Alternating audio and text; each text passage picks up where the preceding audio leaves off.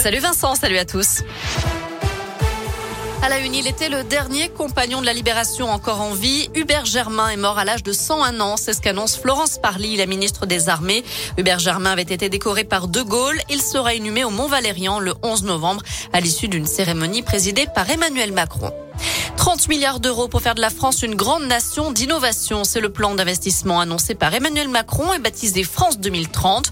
Un plan qui prévoit 1 milliard d'euros pour la construction de petits réacteurs nucléaires et 4 milliards pour la mobilité propre.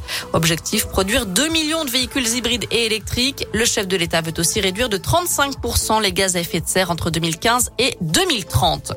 Un exercice militaire à Vulcania aujourd'hui. Pas de panique si vous avez vu des soldats et des véhicules de l'armée cet après-midi autour du parc Puy-d'Aumois. Il s'agissait seulement d'un entraînement. Un accident dramatique ce matin au Pays Basque. Trois personnes sont mortes fauchées par un train près de la gare de Saint-Jean-de-Luz. Une quatrième a été grièvement blessée. Son pronostic vital est engagé. D'après la SNCF, ces quatre personnes étaient allongées sur les voies lorsqu'un TER est passé. Toutes les victimes seraient de nationalité algérienne.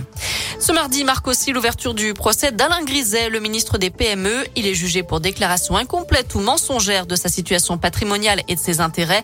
C'est la première fois qu'un ministre en exercice comparaît devant un tribunal.